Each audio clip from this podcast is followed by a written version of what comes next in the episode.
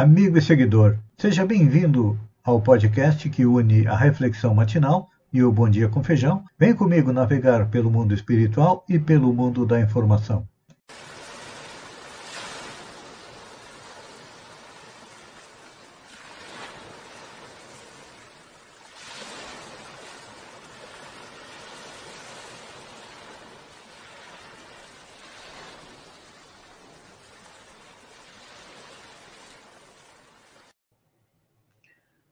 Olá, amigo e seguidor.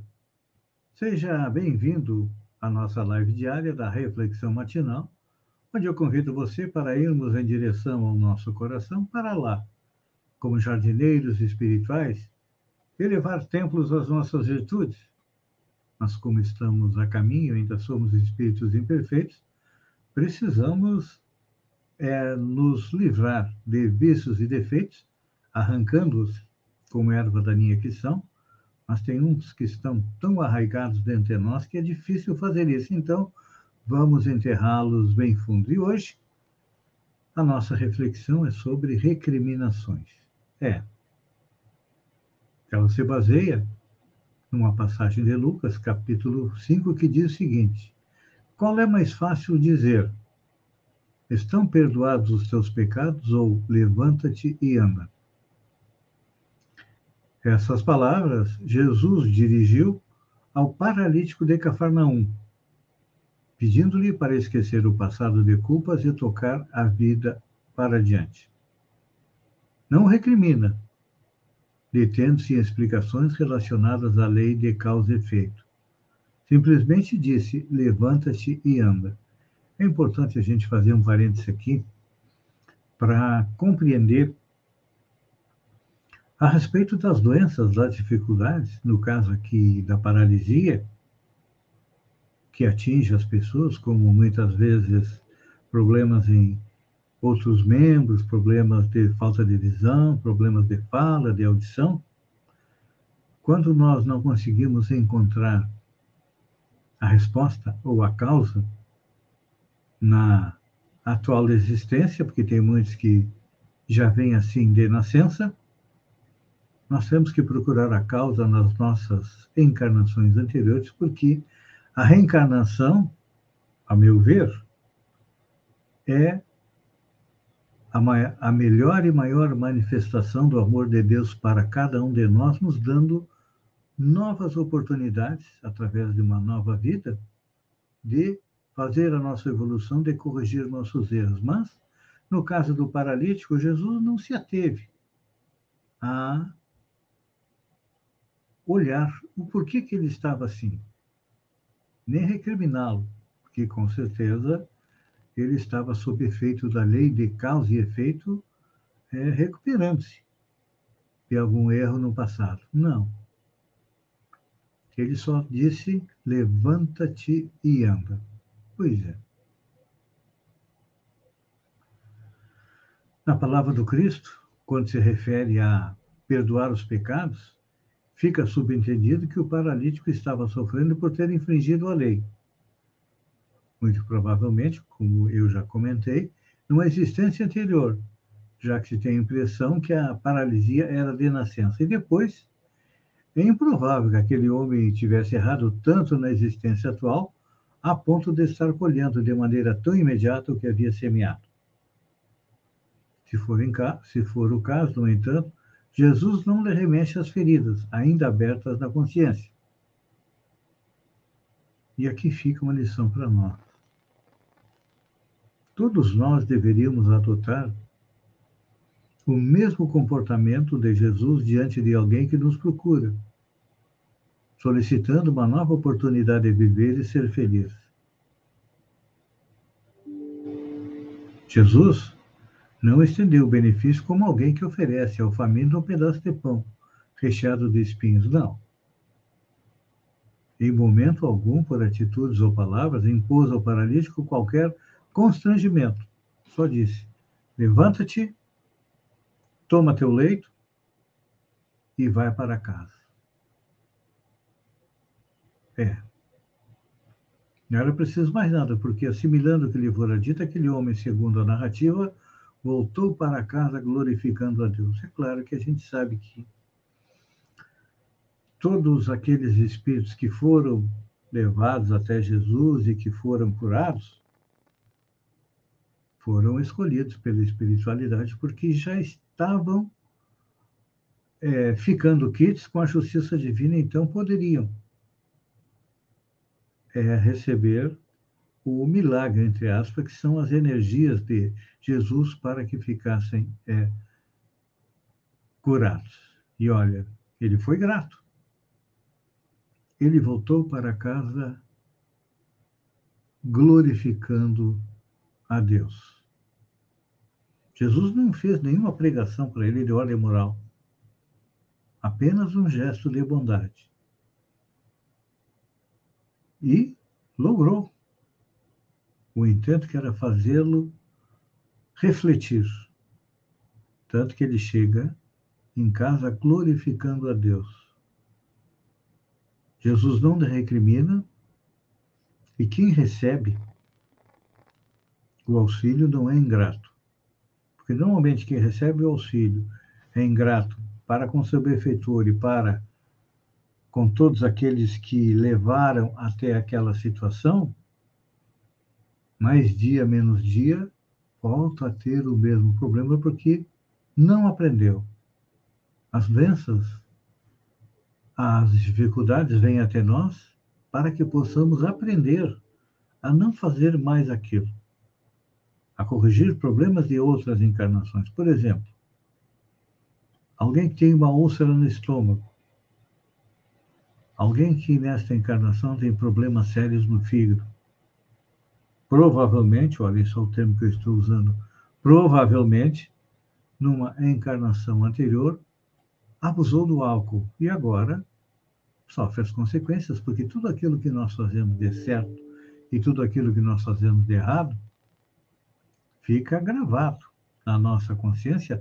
A nossa consciência é como um gravador, uma câmera, que filma tudo aquilo que nós fazemos. E aí depois nós temos que analisar, muitas vezes junto com os espíritos amigos, os erros que nós cometemos na encarnação e é feita toda uma programação para quê? Para que a gente passe por aquele problema para que aprenda. Porque nós temos duas maneiras de aprender, de evoluir: ou pelo amor ou pela dor. A grande maioria de nós, infelizmente, rejeitou a evolução pelo amor e hoje sofre as consequências dos atos que cometeu. Os espíritos dizem que até o ano de 2057 a Terra deve estar numa condição bem melhor moralmente do que ela tem hoje. E muitos de nós estão recebendo a última oportunidade de manter-se encarnados aqui na Terra, é desde que consigamos compreender as lições do Cristo e colocá-las em prática. Se não fizermos isso, o amor de Deus é infinito. Vai nos dar novas oportunidades em planetas onde nós teremos inúmeras dificuldades. Para a gente citar um exemplo, o planeta Terra na época do homem das cavernas, do homem primitivo. Então, vamos aproveitar e procurar, procurar compreender e colocar em prática as lições do Cristo. Só assim conseguiremos chegar à tão sonhada felicidade mais rápido. E é importante a gente compreender que a felicidade está no quê? Na consciência tranquila. É deitar de noite e lembrar que não tem nada do que se arrepender do que fez durante o dia. Pense nisso, amigo e seguidor. Um bom final de semana. Aproveite para conviver com a sua família, com seus filhos. Dia 12 é o dia dos namorados. Se não tiver um presente, um beijo, um abraço, um carinho em quem você ama. Substitui o presente e até segunda-feira com e até domingo, melhor dizendo, com mais uma reflexão matinal. Um beijo no coração e até lá. Então.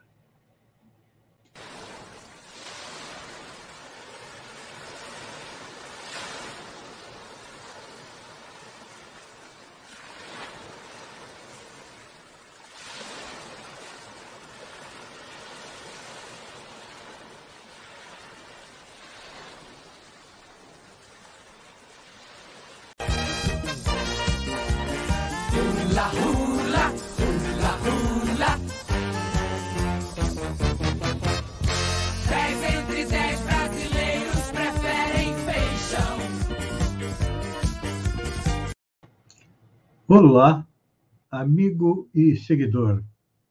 Seja bem-vindo à nossa live do Bom Dia com Feijão, onde eu convido você, vem comigo, vem navegar pelo mundo da informação, as notícias da região, Santa Catarina, do Brasil e também do mundo. Começamos com a região, Sombrio.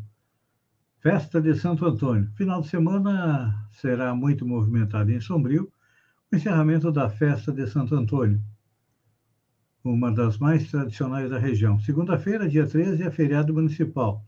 Meu querido amigo, o padre Ivani Margutti, foi um dos celebrantes de uma das trezenas de Santo Antônio.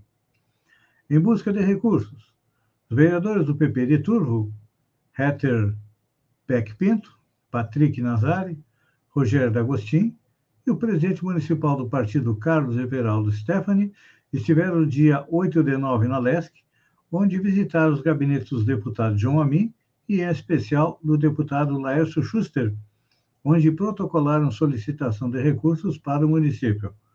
A comitiva retornou de Turvo satisfeita com o resultado.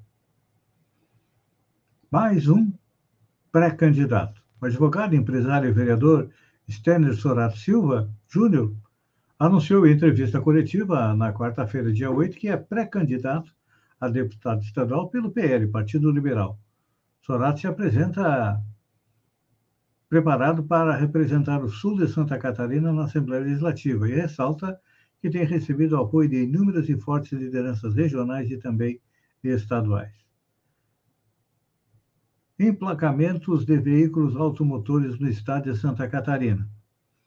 Encerraram o mês de maio com 14.610 unidades licenciadas enquanto que abril foram 12.870, um crescimento de 13,52%. Em todos os segmentos, tiveram resultados positivos quando comparados com maio de 2021. O setor, como um todo, registrou queda de 1,58%, e no acumulado dos primeiros cinco meses do ano, registrou queda de 8,47%. A frota circulante em Santa Catarina soma hoje 5.665.433 veículos, sendo que a maioria é de automóveis, um total de 3.152.042. Final de semana é tempo de feriado em Sombrio, aqui vai uma dica de leitura. E como dia 5 foi o dia do meio ambiente, a nossa sugestão é o livro Crise Climática e o Green New Deal global, a economia política para salvar o planeta. A obra é do linguista, filósofo e ativista político-ambiental americano Noam Chomsky e do economista progressista Robert Ponen, que se uniram para escrever e compartilhar reflexões sobre a atualidade, sobre os desafios que temos para enfrentar em relação à crise climática. No livro disponível em português, eles apresentam ações de superação com o Green New Deal como plano sustentável para reduzir emissões de gases poluentes, conter o aquecimento global e gerar emprego e renda. O livro tem uma linguagem acessível e foi desenvolvido no formato de perguntas e respostas, o que traz uma dinamicidade e facilita a compreensão. Comissão aprova a inscrição de Antonieta de Barros em livro de Heróis e Heroínas da Pátria. O nome de Antonieta de Barros, a primeira deputada negra do Brasil, foi aprovado para entrar no livro de Heróis e Heroínas da Pátria pela Comissão de Constituição e Justiça e Cidadania da Câmara dos Deputados. O projeto de lei 4.940-20, do deputado Alessandro Molon, do PSB do Rio de Janeiro, foi aprovado em caráter conclusivo e agora vai para análise no Senado. Bom, a gente lembrar que Antonieta de Barros foi uma personagem de grande importância na história da luta contra o preconceito de cor, classe e gênero no Brasil. A professora e jornalista catarinense nasceu em 1901, na antiga Desterro, hoje Florianópolis. Foi eleita deputada na Assembleia Legislativa de Santa Catarina em 1934. Em 1948, o projeto de lei de Antonieta de Barros criou o Dia do Professor, com feriado escolar no dia 15 de outubro em Santa Catarina. E o Estado foi um dos primeiros do país a reservar o 15 de outubro para os professores. Então, justíssima a homenagem a Antonieta de Barros. Você sabia que Santa Catarina está entre os três estados com maior incidência de raios no Brasil? Quem diz isso é o INPE. O levantamento feito pelo Instituto Nacional de Pesquisas Espaciais, INPE, mostrou que Santa Catarina está entre os três estados brasileiros com maior densidade de raios registrados no verão de 2022. Segundo o estudo, a probabilidade média de uma pessoa ser atingida por uma descarga elétrica em território catarinense é de uma em 20 mil o estado divide o ranking com Rio de Janeiro e Tocantins. Já uma chance de uma pessoa ser atingida nesse estado é a mesma de Santa Catarina, segundo o INPE. A explicação é que Santa Catarina fica no local onde é, se encontram massas vindas da América do Sul com as que vêm da região amazônica. Então, haja raio para todo mundo. Cuidado, né? Desesperado, Bolsonaro investe em estratégia para evitar cassação da chapa por fake news. Em nova campanha na disputa pela presidência do Brasil, o presidente Jair Bolsonaro segue desesperado. A possibilidade de sua candidatura ser cassada tem deixado o chefe do Executivo Federal furioso. Ele tem tentado levar a, a culpa para os ministros enquanto ignora os problemas do país. Duvido que tenham coragem de caçar meu registro. Não tem nenhum maluco querendo cancelar minha candidatura por fake news, disse ele. E depois disse: olha, é brincadeira. É que o presidente Bolsonaro e a sua turma são campeões de fake news, né? Então, mais dia menos dia, tanto o gato vai o ninho que lá perde o focinho. Então, e ele está desesperado, porque as pesquisas estão mostrando uma possível vitória do ex-presidente Lula no primeiro turno. E o Centrão, que não é bom nem nada, já ameaça desembarcar do governo Bolsonaro e dar ultimato. É. O Centrão parece perceber que a derrota de Jair Bolsonaro nas eleições de outubro é praticamente irreversível e, por isso, já ameaça desembarcar do governo. Mas antes, o, o grupo que dá sustentação política ao presidente deu um ultimato para tentar reverter os índices apontados pelas pesquisas eleitorais.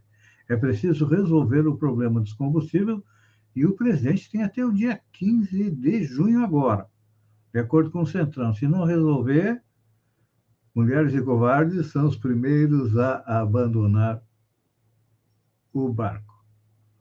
Olha só, cenoura tem a maior queda de preço em maio. Cebola é a que mais subiu. Viajar de avião ficou em média 18,33% mais caro na comparação com abril. Em 12 meses, viajar de avião teve uma alta de 88,65%. Já a cenoura foi o item que mais teve redução no preço mensal, segundo o IPCA. Teve uma queda de 24,7% em abril.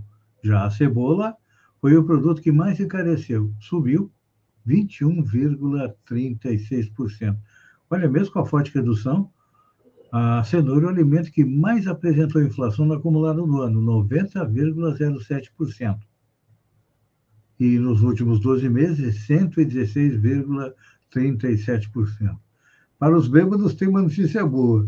Na outra ponta está o limão, que em 2022 caiu 31,57% e em 12 meses 15,46. É, então é fácil, está na hora de substituir a comida pela caipirinha. Amigo e seguidor, obrigado pela companhia. Aproveite o final de semana. Teremos festa em Sombrio, feriado na segunda-feira, domingo, dia dos namorados. Lembre da sua cara metade. E duas dicas: se beber, não dirija e vamos procurar usar máscara, manter o distanciamento social, porque a Covid está aumentando. Um beijo no coração e até terça com mais um Bom Dia com Feijão.